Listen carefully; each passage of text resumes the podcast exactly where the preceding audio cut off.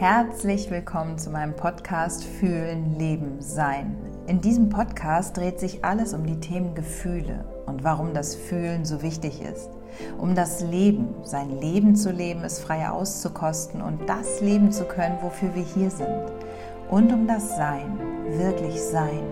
Wir selbst sein, echt, authentisch, einfach frei.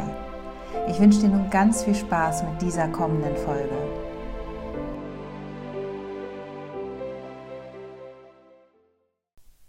Hi und herzlich willkommen zu dieser neuen Folge, wo es um das Selbstwertgefühl geht.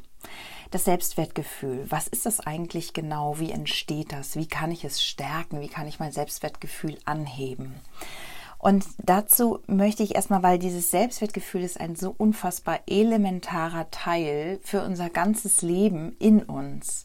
Ja, der ist so, das ist der Ursprung schlechthin und möchte da erstmal versuchen, wie es aus meiner Sicht ähm, darzustellen ist. Der Selbstwert. Bei mir immer so gefühlt Mitte des Brustraumes, vielleicht als, als runder, wunderschöner Kugelball oder als feiner Strich der Selbstwert. Gehen wir mal von der Grundannahme aus, dass der Selbstwert immer da war. Du kommst also zur Welt als kleines Baby, als kleiner Wonneproppen. Die Welt freut sich. Du bist da und kommst voller Freude auf die Welt. Es wird noch nichts erwartet. Es ist alles frisch da. Das ist der Selbstwert. Du bist ja bereits wert, wenn du auf die Welt kommst. Du musst nichts mehr tun. Du bist bereits wert. Das heißt, der Selbstwert ist bereits in dir. Und wenn du magst, stell dir das wirklich bildlich vor. Stell, stell dir das bildlich vor, wie du dir den Wert vorstellst und wie er bereits in dir ist. Er war immer da. Er war immer da. Wie aber verändert sich auf einmal das Selbstwertgefühl im Laufe unseres Lebens? Wo beginnt das eigentlich? Wie entsteht das?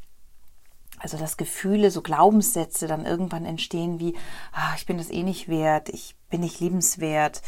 Ja, ist ja klar, dass ich immer verlassen werde, weil ich kann ja nichts, ich bin nichts. Wie entsteht sowas? Irgendwann, wenn wir heranwachsen, wir sind also jetzt im Baby, als Baby zur Welt gekommen und wachsen dann heran. Wir leben in einer sehr leistungsorientierten Gesellschaft. Es gibt aber tausende von von ähm, Elternratgebern, wie hat das Kind wann, wie, wo zu sein. Das fängt schon, also aus meiner Erfahrung, im Alter vier bis sechs Monate an. Ist es denn Brei, aber es müsste doch und wenn nicht, dann. Das heißt, die Erwartungen kommen. Das Kind weiß oft gar nicht, also ich spreche jetzt von dem Kind, weiß gar nicht, äh, wieso, was soll ich denn? Ähm, und die Eltern erwarten natürlich nicht ganz bewusst, aber sie, sie erwarten ganz viel, was man von ihnen erwartet hat. Das heißt, wir geben einfach auch Muster, Glaubenssätze weiter. Fängt an dann beim, also Brei essen, Schuhe zubinden, später in der Schule, wann lernt man lesen und eben diese ganzen Vorgaben, wie hätte es sein müssen, ähm, Kinderärzte, die dann auch monieren, oh, na, läuft noch nicht gut genug, da müssen wir nochmal nachhelfen. Das heißt, diese ganzen Erwartungen, die unterschwellig schon zeigen können, ah, so wie ich bin, bin ich nicht in Ordnung. Da stimmt was nicht mit mir. Und wenn jetzt die Eltern selber oft sehr kritisch mit sich selbst diesen defizitären Blick auch mit verstärkt da drauf haben auf das Kind, dann ist, ah ja, okay, nee, da müssen wir noch etwas korrigieren. Da müssen wir, ich nenne es immer gerne das Schrauben am Kind. Die Erwartungen. Und das Kind erfährt seine Prägungen, die sich dann auch wieder bildlich bitte gesehen, dieser Selbstwert, der im Brustraum zum Beispiel da ist. Ein goldener, schöner, kugeliger Ball, der, der Wert, der da ist. Und nun kommen die Prägungen. Das ist wie, wie kleine Lappen, die sich drüber legen. Die Prägung. Das war noch nicht gut genug. Ah, da warst du zu laut, da warst du zu leise, nicht schnell genug. Na, das mit dem Lesen müsste aber auch noch besser klappen. Ähm, traurig sein gibt's nicht, wütend sein nicht in unserem Haus. Ne? Also auch emotionale, gerade die emotionale, also Prägung, auch das so ein komplexes Feld will ich euch kurz mit reinholen, wie zum Beispiel wurde das Kind gesehen? Wurde ich gesehen früher in meiner Not, in meiner Traurigkeit? Mir wurde der Ball weggenommen und ich war ganz traurig. Und Mama oder Papa sagt zum Beispiel, ach, das ist doch nicht schlimm, du musst nicht traurig sein. Oder Kinder, was man manchmal so beobachtet, die ganz doll stürzen und sich wirklich wehtun und stark weinen. Und statt getröstet zu werden in ihrem Kummer, weil das wirklich wehtut, ach, steh auf, das tut nicht weh weil die Eltern es nicht zulassen, diese Gefühle nicht zugelassen werden konnten. Meist ist es nämlich so, dass es einfach Prägungen sind, die generationsübergreifend sind. Das heißt, auch Mama hat die Erfahrung gemacht damals, Wut ist nicht erlaubt. Traurig sein ist nicht erlaubt. Viel zu schmerzvoll, diese in Anführungsstrichen negativen Gefühle, diese belastenden Gefühle. Zu schmerzvoll, das können wir nicht, das wollen wir nicht, das muss weg. Also wird es ausgespart und es kommt nicht zu einer adäquaten Abreaktion als Kind. Ich bin gestürzt, das tat weh und vor allem dieses, diese Bestätigung, die Spiegelung, es tut weh und mein Gegenüber sagt vielleicht, oh ja, das tut wahrscheinlich weh oder mm, dann kriegt man eine Bestätigung, eine Spiegelung, ah, mein Gefühl ist richtig. Das Gefühl zu mir selbst ist richtig. Es geht ja um das Selbstwertgefühl. Und nun geht es also darum, als Kind wurde ich gesehen, wurde ich gehört, hat man mir überhaupt zugehört? Wer, wer durfte am Essenstisch ähm, sprechen? War das immer Papa, der die ganze Zeit geredet hat und die Kinder mussten schweigen? Oder hat man mir zugehört, wenn ich etwas erzählt habe? Hat man mir zum Beispiel gesagt, ach, das, äh, das ist doch gar nicht wichtig, was du sagst. Ich erzähle dir mal, was wirklich wichtig ist im Leben. Hat man sich immer irgendwie da drüber gestellt und wollte man dich belehren. Also der Ansatz auch heute noch. Und das ist was, wo ich ja immer wieder ach, so hinschaue und ähm, was ich sehr besorgniserregend finde, was auch in der Schule stattfindet, aber generell in der Gesellschaft. Das Kind, was zur Welt kommt, ist erstmal nichts. Es muss erst noch werden. Deswegen stellen wir ja den Kindern auch die Frage, was möchtest du mal werden? Und eigentlich ist das Gefühl, aber ich bin doch schon, ich, ich bin doch schon da und all die, die, die Potenziale, all das, was das Kind gerne mag, die Motivation ist ja in dem Kind drin. Und ja, ich glaube wirklich in den meisten Fällen trainieren wir dies ab, indem wir sagen, ja, aber also bevor, ne, erst die Arbeit, dann das Vergnügen. Also bevor du das machst, musst du erst noch äh, das lernen, lesen, schreiben, rechnen. Musst, es sind natürlich alles wichtige Dinge, die dazugehören.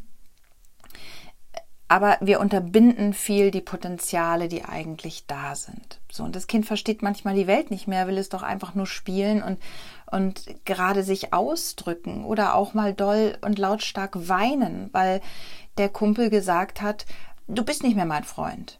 Geh weg, ich will dich nie wieder sehen. Ja, wie geht man denn damit um? Sagt jetzt die Mutter, ist zum Beispiel gar nicht da, ist nur am, das ist auch ein Bild, was in der Praxis immer wieder auftaucht. Mama war immer so sehr beschäftigt.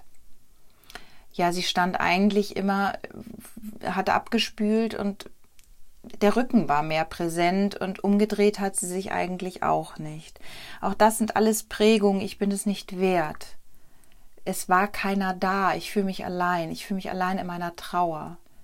Ich fühle mich allein in meiner Freude, ich kann das nicht teilen. Und es fehlt die Spiegelung, die empathische Spiegelung. Ach, ich spüre, ich nehme wahr, du bist traurig. Komm mal her, der Trost, vor allem Trost, ist ein ganz, ganz elementarer Teil von mir. Ich werde gesehen, ich werde gefühlt, ich erfahre Halt und Sicherheit. Und es gibt natürlich auch wirklich viele Kindheiten, die geprägt sind von Gewalt, von Schlägen, Kinder, die zuschauen, wie ihre Eltern geschlagen werden, ähm, starke Übergriffe, wirklich, die für ein Kind nicht zu verarbeiten sind. Und wenn dann keiner da war, wie es oft so ist, als große Ressource, als Schutz Oma, Opa, aber wenn keiner gefühlt da war und das Kind musste alleine da durch, dann sind dies wirklich, können dies starke Gefühle von, ich bin Mutterseelen alleine, oh Gott, ich bin so in meiner Angst, ich weiß gar nicht wohin damit, es bedroht mich so sehr, ich habe keinen Halt, ich habe jetzt niemanden, der da ist. Und ganz wichtig ist auch zum Beispiel, es gibt ja auch Kindheiten, die sind geprägt von Liebe, die Eltern sind da und überschütten ihre Kinder nahezu mit, ach, du bist gut, wie du bist und das machst du ganz toll, mein Schatz und ich liebe dich über alles. Das Kind spürt aber selber das Glaubensmuster der Mutter als Beispiel, ähm, die sich nahezu durchgehend selber abwertet, die selber viel von sich verlangt, sehr perfektionistisch ist und eigentlich gar nicht an sich glaubt. Und so ist die, da fehlt die Wahrhaftigkeit. Kinder schauen viel tiefer. Die sind, die spüren, wie wir ticken. Und deswegen ist das ganze Feld Erziehung oder Kindheit mit Mutter, Vater so, so spannend, weil unsere Kinder oft das ausdrücken, was wir spüren. Kinder drücken oft Wut aus, wenn keine Wut erlaubt ist. Kinder, die in der Familie etwas transformieren wollen, drücken genau diese belastenden Gefühle aus, mit denen Mama und Papa nicht umgehen können. Das erlebe ich auch oft in der Praxis, wo es dann wirklich zu Hause ganz große Probleme gibt, weil Mama in große Not kommt. Wie gehe ich denn jetzt mit der Wut um? Und das Kind so unfassbar wütend ist und gar nicht weiß, wie gehe ich damit um. Und dass es nur braucht, komm mal in meinen Arm oder ich bin da, ich bin begleitend da. Das ist gar nicht leicht umzusetzen, wenn ich selber so belastet bin in mir mit diesen negativen oder diesen belastenden Gefühlen. Und so kann es also sein, dass generationsübergreifend auf einmal und gerade jetzt in dieser Zeit, wo die Bewusstheit so angehoben wird, die Kinder etwas transformieren wollen, die jetzt geboren werden die machen da nicht mehr mit, die steigen aus, aus diesen Verstrickungen alter Belastungen wie ich bin es nicht wert, ähm, Wut, die nicht angeschaut, eine Trauer, die sich über Generationen weit nach hinten bis zu 100 Jahre zurück äh, drüber gelegt hat. Noch ein Beispiel, der Spielplatz, wo Mutter, Vater unten steht, das Kind klettert sehr hoch und traut sich selber was zu, spürt sich, nimmt sich wahr und Mutter oder Vater ruft die ganze Zeit, pass aber auf, es ist sehr hoch, pass aber ganz doll auf, halt dich fest, nicht, dass du runterfällst. Und was dabei passiert, dieses Wohlmeinende, dieses Umsorgende, es kann nämlich auch einfach zu viel sein, sage ja nicht, dass man wegschauen soll, aber was das macht, auch mit dem Kind, erstmal wird es permanent aus sich herausgezogen, weil es wahrnimmt, oh Gott, Mama steht da unten und ist total voller Sorge und Angst und verliert so ein bisschen den Bezug zum eigenen Gefühl und es wird suggeriert, es ist hochgefährlich, was du machst, es ist sehr, sehr gefährlich. Es kann was Schlimmes passieren. Und vor allem, pass mal auf, du kannst das nicht ich traue dir das nicht zu. Ist zum Beispiel etwas, was da drunter liegt. Du spürst das gar nicht. Ich sag dir jetzt von außen, wie ich das wahrnehme. Nun sprechen wir da aber von der Angst der Mutter und nicht des Kindes. Und Sorge und Angst, und eigentlich sprechen wir über Selbstwert, ist ähm, aber auch unter dieser, ne, da, das wäre schon der Beginn so, wo man auch ursächlich gucken kann, ist mir eigentlich was zugetraut worden, auch gerade wenn es um Angststörungen geht.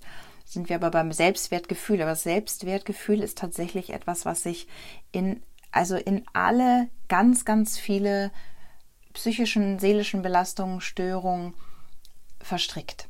Es geht eigentlich immer um das Selbstwertgefühl. Habe ich genug Halt erfahren? Bin ich fest im Leben? Habe ich ein Vertrauen ins Leben? Und da können wir eigentlich immer schauen, wie war es denn bei Mama und Papa? Was haben die dir denn mitgegeben? Pass mal auf oder das Leben ist gut. Vorsicht, was können die Nachbarn denken? Oder es ist egal, was die Nachbarn denken. Wir machen es so, wie wir es machen, weil wir unser Leben leben.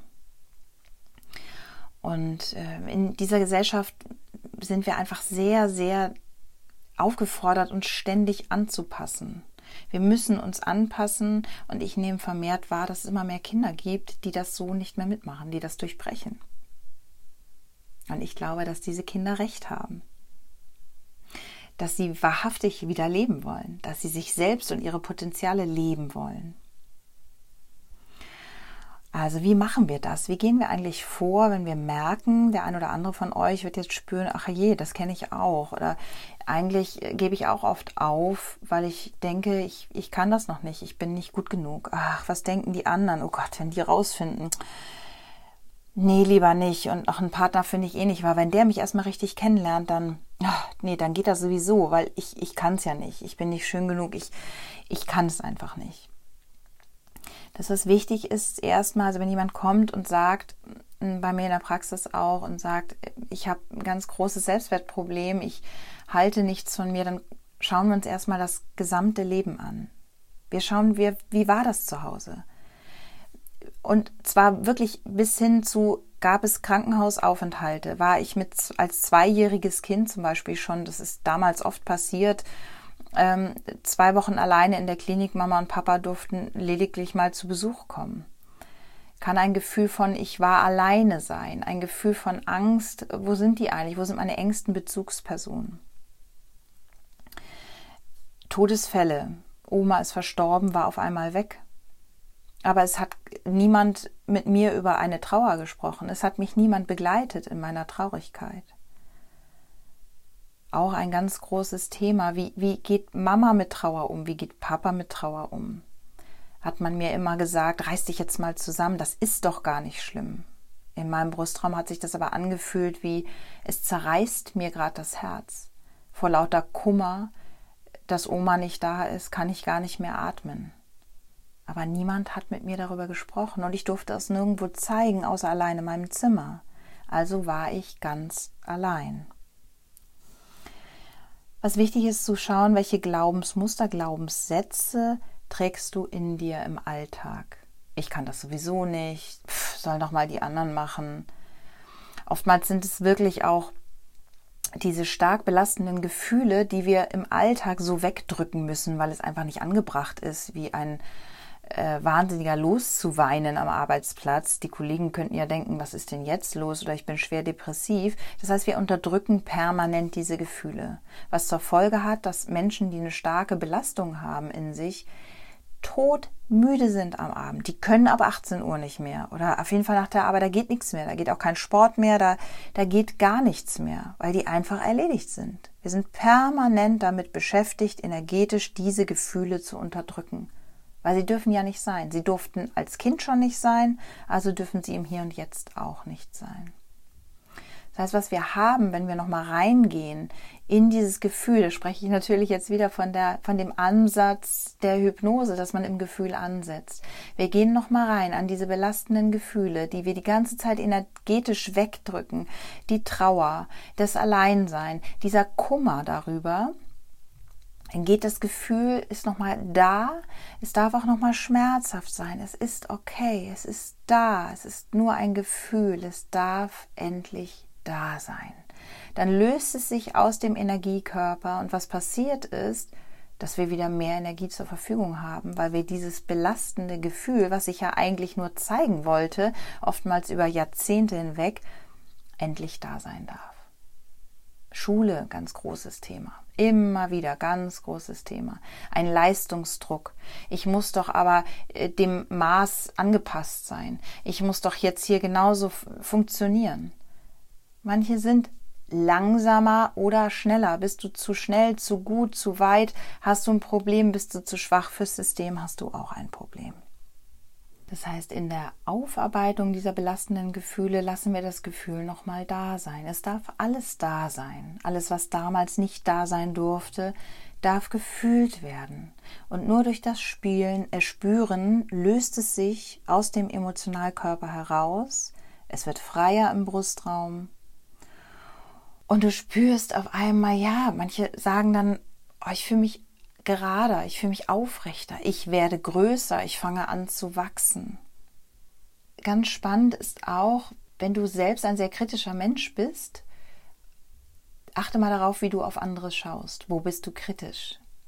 Bist du mit anderen sehr streng? Bist du auch mit dir innerlich sehr, sehr kritisch? So wie du auf andere schaust, so schaust du auf dich. So wie du über dich denkst und fühlst, so schaust du auch dein Kind an. Deswegen bringt es aus meiner Sicht wirklich wenig mit diesen Affirmationen zu arbeiten. Die sind schön und gut und die dürfen dann kommen, wenn du die belastenden Gefühle gelöst hast, wie ich bin es wert, ich bin gut, wie ich bin. Das ist alles richtig, richtig gut und sehr kraftvoll und hochenergetisch und wunderbar. Es bringt uns aber nichts, wenn es nicht tief reingeht, wenn wir das gar nicht glauben. Das heißt, wenn ich jemandem auch in der Trance sage, du bist gut genug, kann es oftmals so eine Gegenreaktion geben, dass er sagt, nee, stimmt aber gar nicht. Ich bin ja gar nicht gut genug, weil ich fühle es nicht. Ich hatte mal einen Patienten, der unglaublich leistungsstark war, im Prinzip ins Burnout gegangen ist, sein ganzes Leben sehr viel erreicht hat, Millionen hohe Umsätze, Unternehmer, also wirklich der unglaublich viel erreicht hat, wo man von außen gesellschaftlich sagen könnte, Mensch, aber also der müsste ja nun wirklich, der, der hat's geschafft. Der muss ja ein Selbstvertrauen haben. Der hat ja alles erreicht. Der hat Geld, der hat ein dickes Auto, der hat eine Freundin. Es ist alles, es ist alles da. Und dieser Mensch kann sich aber gar nicht freuen. Konnte sich nie über seine Erfolge freuen. Da war es so, dass da die Spiegelung fehlte der Eltern. Da gab es keine Freude, da gab es keine Anerkennung, kein Lob, weil die Eltern selber mit sich unglaublich verhärtet waren. Also lernt das Kind wirklich keine, keine Zuwendung, wie gehe ich eigentlich mit Gefühlen um. Es wurde nie ein Gefühl wirklich ausgelebt.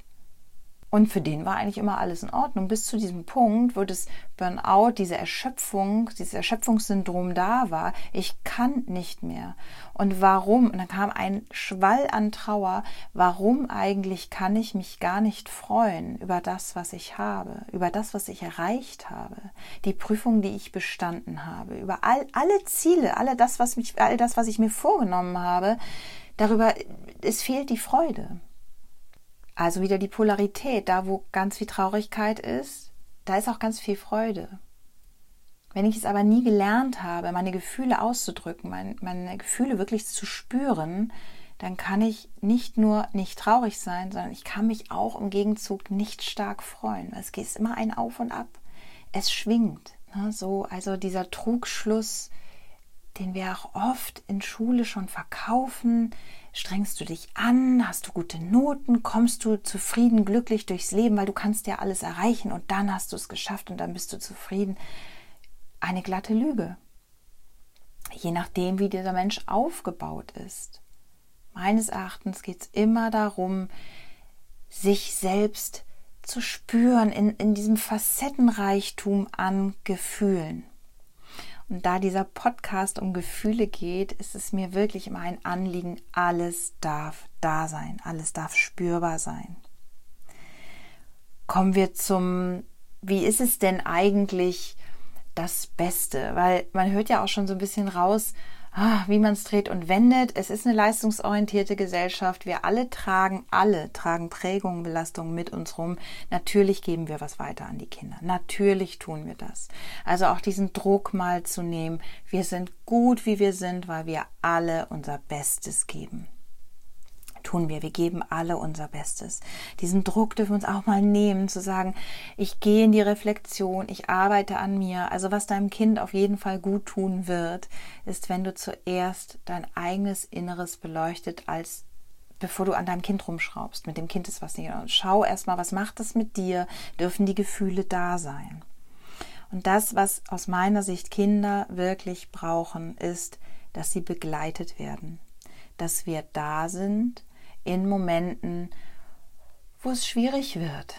Einfach da sein und sagen, ach ja, ich spüre oder ich nehme jetzt wahr, du darfst sein. Das brauchen wir noch nicht mal verbalisieren, das spüren die Kinder sowieso. Sie in Arm nehmen. Können wir die Kinder nicht in Arm nehmen, selber zu schauen, was fällt mir eigentlich so schwer? Wo, wo bin ich eigentlich selber in Arm genommen worden? Also auch Berührung, wie wichtig das ist, diese Annahme deutlich zu zeigen. Ich nehme dich, wie du bist. Ich begleite dich. Und als Schlusssatz, diesen Satz können wir uns selber auch sagen, aber wie wichtig es auch ist für unsere Kinder, ich liebe dich genau so, wie du bist. Genau so, wie du bist, mit allen Facetten, mit allem, was dazugehört. Ja, dann komme ich hier mit der mit dieser Folge zu Ende und hoffe, du konntest was mitnehmen oder dich vielleicht erkennen und ich möchte gerne damit zum Ausdruck bringen, wie wichtig Gefühle sind, wie wichtig es ist, sie da sein zu lassen und dass es so unfassbar spannend ist, sich in diese Selbstreflexion zu begeben, um alte Verstrickungen zu lösen, um für unsere Kinder da zu sein, um ganz wir selbst zu sein. Es geht immer um Wahrhaftigkeit. Und dann ist das Gefühl auch so, wie ich bin, bin ich richtig. Wenn die belastenden Gefühle da sein durften, dann darf das Gefühl da sein, so wie ich bin, bin ich richtig. Und in diesem Sinne, so wie du bist, bist du goldrichtig. Liebe dich so, wie du bist. Und ich wünsche dir einen ganz wundervollen Tag und alles Gute.